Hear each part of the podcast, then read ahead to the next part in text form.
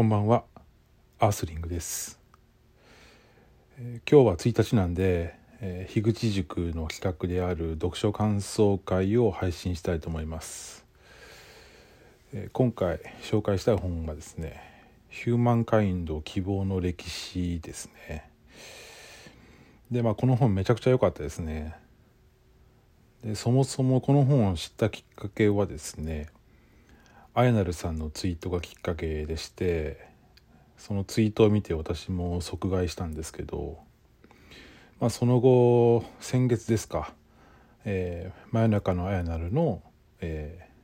ー、読書感想会でこの本を紹介されていましたしマイトさんとあやなるさんが新たに始められた「ブックテラス」というポッドキャスト番組でも、まあ、初回の紹介本がこの本だったしそれからあやなるさんが最近開いてくれたクラブハウスでもですねこのヒューマンカインドについての、えー、感想を言い合う会っていうのを開いてくださってたし、まあ、クラブハウスはですねちょっと当日私聞き戦で参加したんですけどちょっとあの家庭がごたごたしてましてあまり参加された方のお話を伺えなかったのがちょっと非常に残念なんですけどまあ、とにかくここ12ヶ月はですねこのヒューマンカインドという単語に触れる機会が多かったように思っています。でこの本はですねこれまでその常識とか定説として考えられていたことを、まあ、その実験とか現地調査とか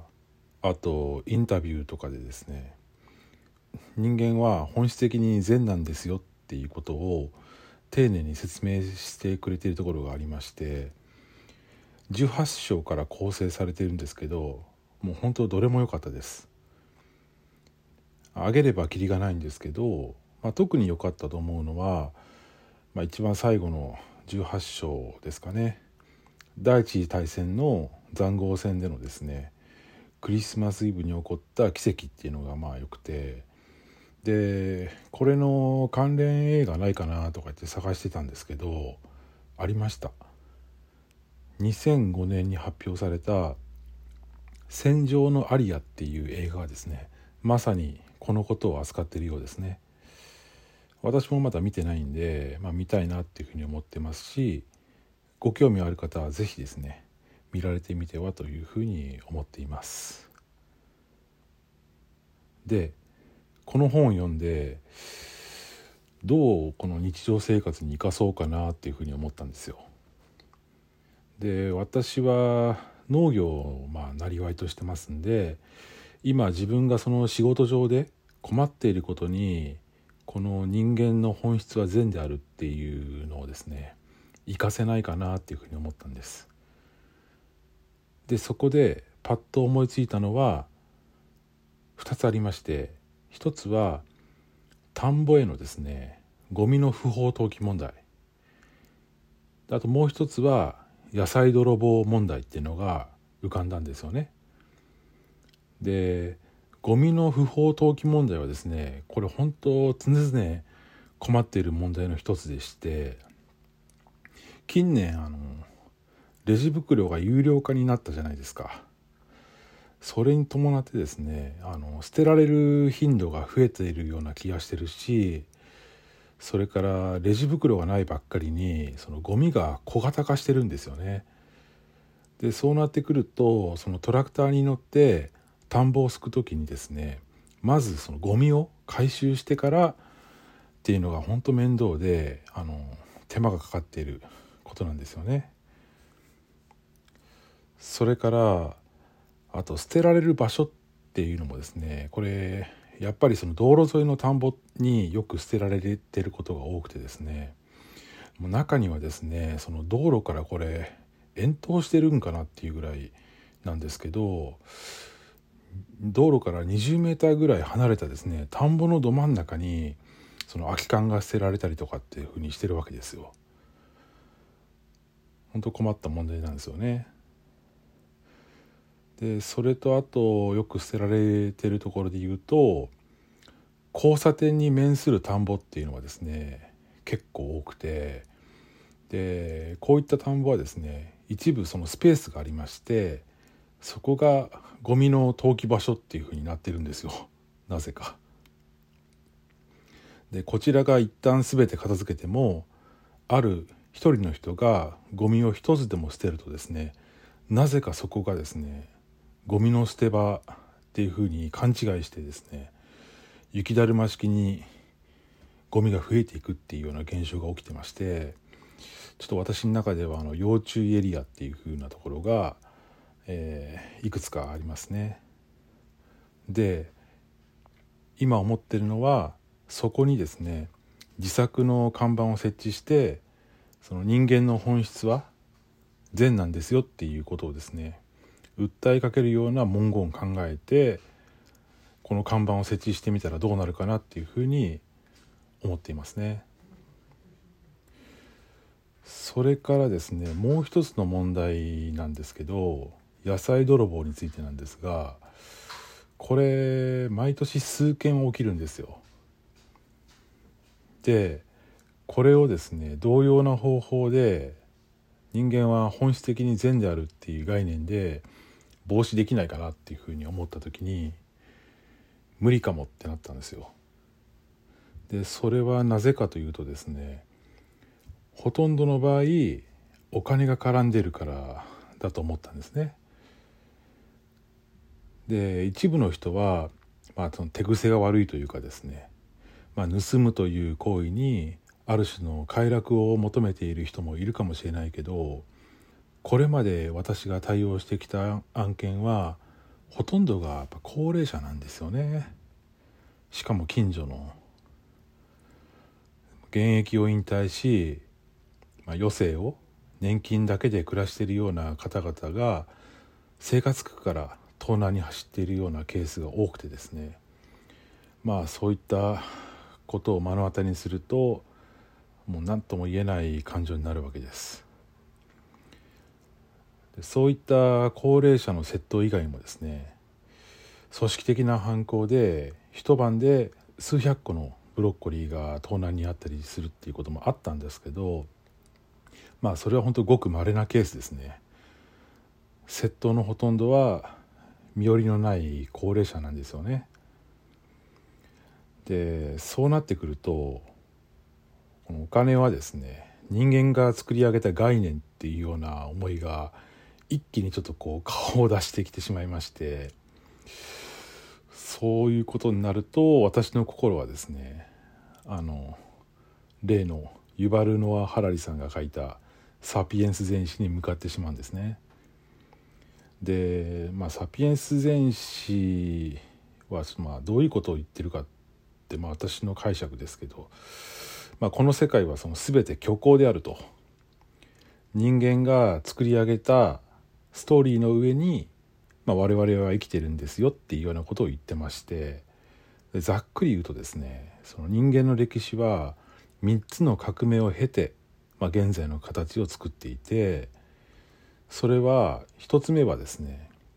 7万年前の認知革命で、まあ、人類は架空の物語を作り出して協力し合ってきたと。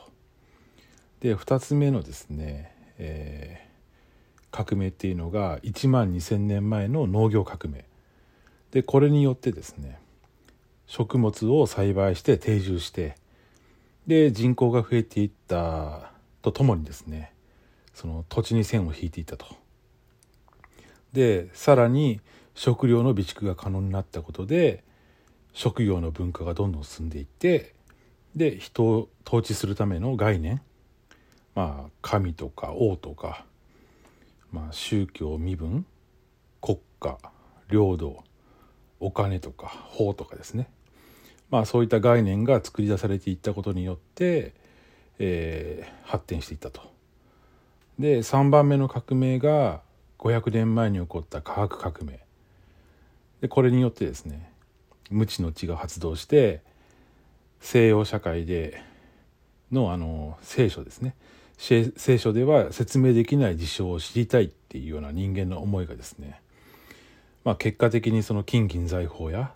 資源を求めて大西洋を渡るっていうようなことになりましてで、えー、科学を追求することはですねすなわちその国力に直結していって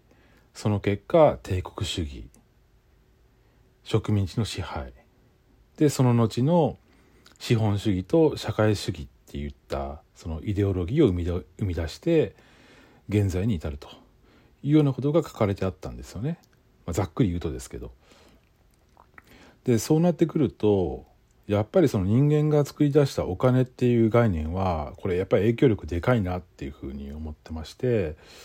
まあ、もちろんですねそのお金によって私たちはその豊かになったし市場経済的にもま整備されてでルール化されたことで、まあ、社会の恩恵をですね、まあ、これでもかっていうくらい今受けているっていうのはもうこう重々承知してるんですけどこの概念がある限りはですねやっぱ窃盗はなくならないしでもっと言うとその現在法律で規定されているですね犯罪の中でもですねかなりこのお金絡みのものって多いなとかっていうふうに思ったりしてですねまあ殺人とか強盗詐欺あと盗難もそうですしあと収賄とかもそうですよね。まあまあでもそういう法律っていうのもまあ結局その人間が作り出した概念でもあるんですけどうん、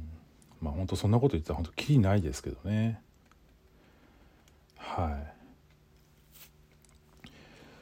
あとまあその「サピエンス全史」にちょっと私の心がいってしまうのはですね私が農業をしているからっていうのもちょっとあるかもしれないなっていうふうに思っていて今あのちょうど稲刈りシーズンなんですけど、まあ、稲刈りしながらですね今日も炭水化物を大量に刈り取ってしまったとかですね。まあこれでまた1年間その国家として食料の備蓄ができてしまうんだなとかですねそんなことを思ったり春は春であの小麦を収穫してますんでもう年に2回も炭水化物作ってるやんとかですね。まあまあそんなことを思ったりもするんですよね。あとあのアゼの除草剤とかもそうですね。アゼってご存知ですかね。田んぼの四方をですね土の壁を作ってで囲ってるんですけどでこれはその自分ところの農地ですよっていう意味でもあるんですよね。でそこにやっぱどうしても雑草が生えるんでエンジン付きの動力噴霧器っていう機械を使ってその液体の除草剤を散布してその雑草を枯らしていくんですけどこのエンジン付きの動力噴霧器っていうのが重たくてですね30キロぐらいあるんですよ。でこういった重たいものを背負って作業してる時とかはですねああこれやっぱその人間が引いただけでの線ですよねとかそんなことを思ってしまうんですよね。はい、まあちょっとサピエンス全史の話もしてしまいましたけどもまあちょっとそんなこんなでですねそのヒューマンカインド希望の歴史を読んで、まあ、ふとその自分の仕事上でパッと思い浮かんだその2つの問題点をですねどう解決しようかなっていうふうに思った時に、まあ、ゴミ問題はなんかこう希望が見えそうな気がするけど窃盗はですねこれちょっと逆に希望が見えにくいなっていうふうに思ったっていう話ですね。まあ、でもあの仕事での課題だけで切り取ったらそうですけどその人とのコミュニケーションっていうところで見るとですねもう本当大変希望が持てる本だったなというふうに思いました。ただですね私あのストレングスファインダーを最近やったんですけどその私のその強みである資質34位中ですね最下位がコミュニケーションであることが判明しまして まあそんな人間でも希望を持ってコミュニケーションをとっていけたらいいかなっていうふうに思っています。はい。今回はこれで以上ですね。ありがとうございました。アースリングでした。